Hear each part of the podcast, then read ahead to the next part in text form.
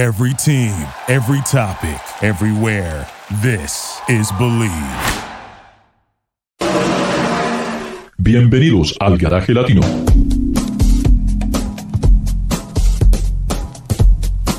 El programa internacional del mundo sobre ruedas para que disfrute de su automóvil. El Garaje Latino es presentado por el reconocido experto automotriz y galardonado periodista con el Premio de Oro en la Industria Automotriz, Ricardo Rodríguez Long.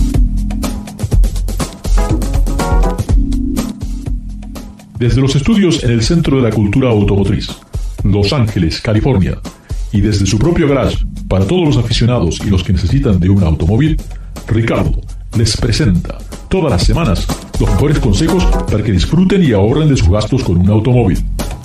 Y ahora, nos abrochamos el cinturón, ponemos la primera velocidad, pisamos el acelerador. Y comienza el programa.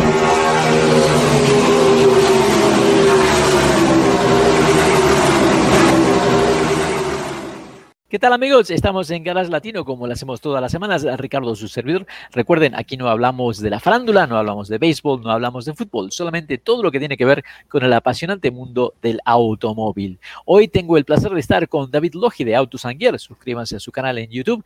Y bueno, eh, si quieren, eh, díganle a sus amigos que pueden bajar los podcasts de Galas Latino a través del Believe Network o Spotify o también en Luminary.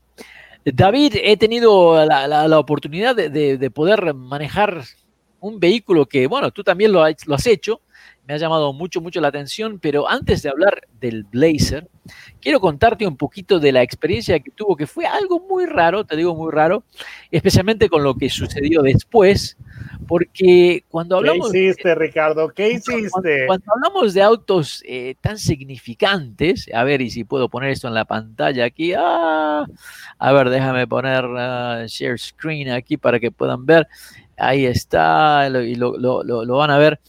Tuve la, oportunidad de, eh, estar en un lugar donde realmente no se podía hablar, no se podía supuestamente cámaras, nada. Eh, y tuve la oportunidad de, estar con este Hammer, el SUV del 2024, el nuevo GMC, la camioneta eléctrica del 2024, que es de un tamaño gigantesco. Eso sí, es una escala totalmente diferente. Los neumáticos pueden ser de 35, 37 pulgadas. El ancho, yo calculo que ocupa todo un carril eh, todo es una escala enorme, tú estás parado frente al vehículo y te sientes eh, como, un, como un enanito. Eh, todo es a un tamaño. Los detalles, estas cosas que tienen que ver con la luna, la topografía de la luna en las, en las puertas, en, el baúl, de, en la cajuela de, carga de esta camioneta montón de cosas interesantes, incluso un thumbs up que no se puede ver porque está debajo del vehículo. Eh, lo que sí me gustaron fueron los rines, esos, esas llantas que tiene realmente donde se ve la H del Hammer, pero muy, muy lindos neumáticos. Eh, un montón de detalles de diseño que realmente realzan la actitud del vehículo. Eh, un baúl adelante que realmente no me parece que se puede llevar mucho, pero bueno, tal vez alguna una pequeña eh, valija o, ahí es donde entran todos los paneles del techo, porque el techo se puede, se puede eh, quitar y quedas al aire, al aire libre. Eh, cantidad de electrónica, cantidad de accesorios dentro del vehículo que te dicen, sí, esto es un, es un showcase de GMC para la tecnología y obviamente el vehículo está preparado para andar 4x4. Fíjate que tiene dos, capas de baterías, o sea, eh, tres motores eléctricos. Ah, no me imagino, les pregunté lo que pesaba, pero nadie me pudo confirmar el peso, porque con dos ah, este, capas de baterías, eh, me imagino que deben ser muy, muy pesadas, pero está muy bien realizada, eh, una suspensión totalmente independiente. Eh, este prototipo que pude ver, bueno, todavía no era el final, así que me dijeron que algunas cosas todavía podían cambiar, pero sí, realmente es un vehículo que llama muchísimo la atención, un vehículo que te deja con la boca abierta y que realmente te dice si este es el futuro de estas camionetas que tienen casi mil caballos de fuerza, ah, pues realmente es, algo que, dices, ah, es algo que dices, ¿cómo puede funcionar esto? Es, increíble hacia dónde va la tecnología, todo lo que, tiene este vehículo. Eh, no sé, ahora, era un prototipo. Eh, supuestamente tiene un generador, en el cual es capaz de, generar 19, eh, casi 20 kilowatts por hora. Esto cargaría, o sea, se convertiría en un generador más, como similar a lo que tiene la Ford. Eh, puede cargar a otros autos eléctricos de 240 voltios. Eh, cuando este auto maneja, tiene dirección en las cuatro ruedas. Tiene el crab mode. Tiene el crab mode, que casi casi se va de costado. Eh, las ruedas pueden, la suspensión tiene un desplazamiento total de 8 pulgadas, pero creo que se puede ir hasta 9. Se puede bajar 2 pulgadas para subirte al vehículo y luego se sube otra vez.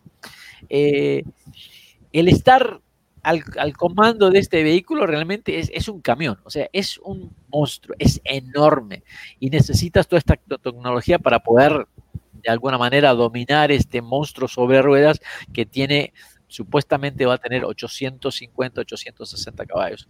Eh, y, más de mil libras de torque. No, 11 mil libras. Hay una versión de mil caballos, ya me, ya me acordé. es, lo que está pensando, es lo que está pensando. la pickup. O sea que prácticamente le pones una cadena a, tu casa, pisas el, acelerador y te llevas tu casa contigo. Sí, ya me acordé. Este, sí, mira, eh, el peso está en cerca de 10 mil libras. Sí, sí, sí. Y, eh, ya básicamente, si, si, si, si eh, estarás a punto de tener que tener una licencia de, para conducir camiones, para poder conducir ese vehículo.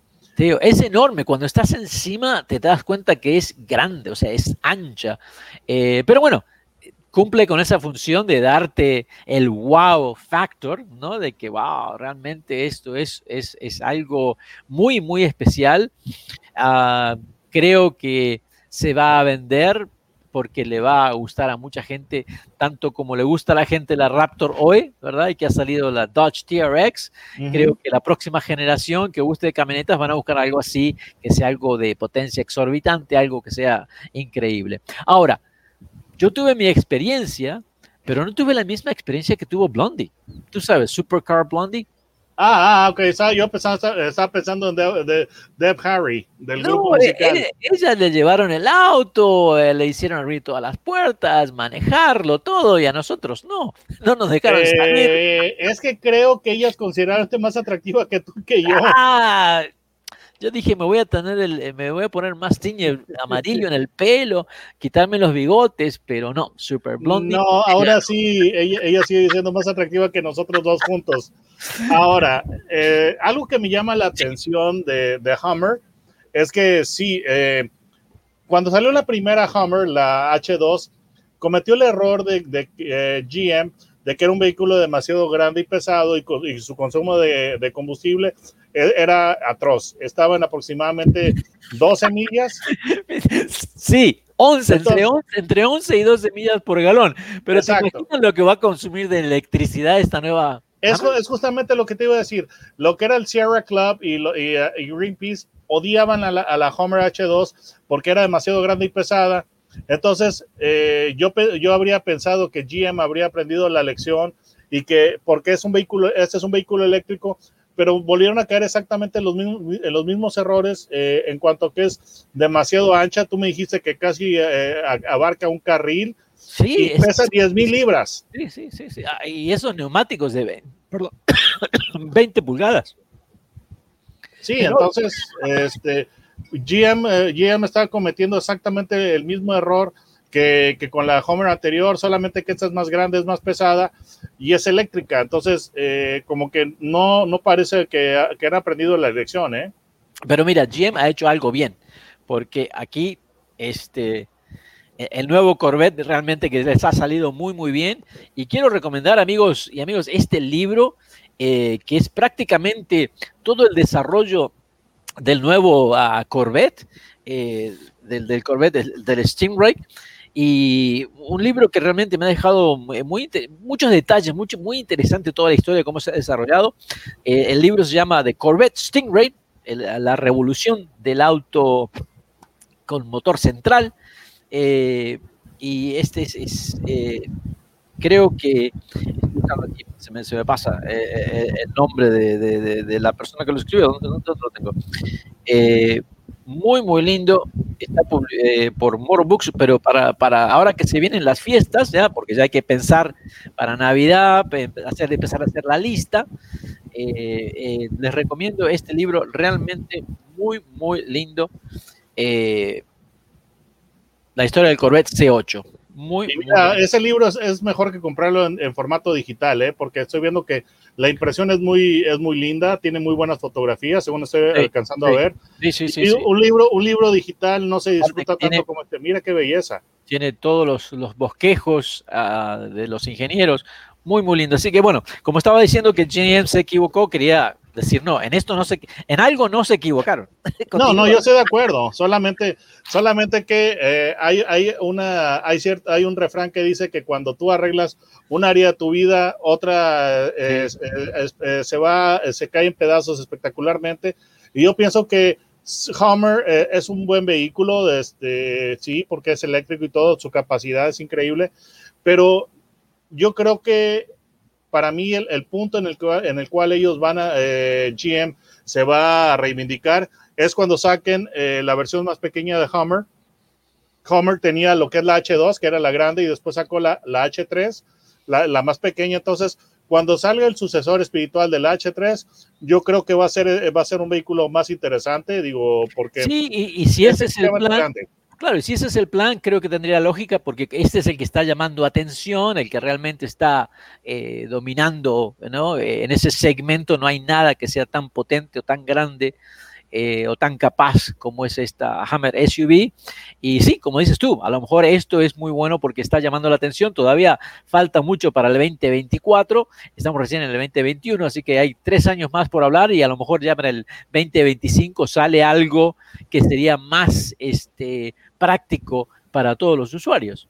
Mira, y, por sus dimensiones y todo, esta Hammer para mí es más el, eh, el sucesor espiritual de la Hammer H1 o la, la Hummer o el Humvee eh, del, que usaba el ejército. Sí, sí, Porque ese era verdaderamente muy ancho y este vehículo lo, lo, veo más o menos en dimensiones y en peso similar. Pero definitivamente no podemos eh, ignorar lo, lo, que es eh, la, la, gran potencia, el torque impresionante y que es un motor eléctrico. Entonces, pues bueno, eh, va, va, a ser muy interesante conocer ese vehículo. Ahora, me llama la atención dónde lo estabas viendo porque tenía muchos señalamientos en, en, algún idioma oriental, no sé si era coreano o chino o no sé dónde estabas. ¿Dónde lo estabas viendo?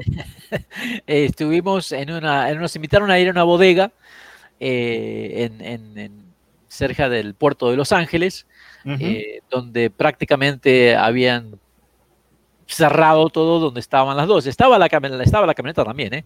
estaban las dos camionetas.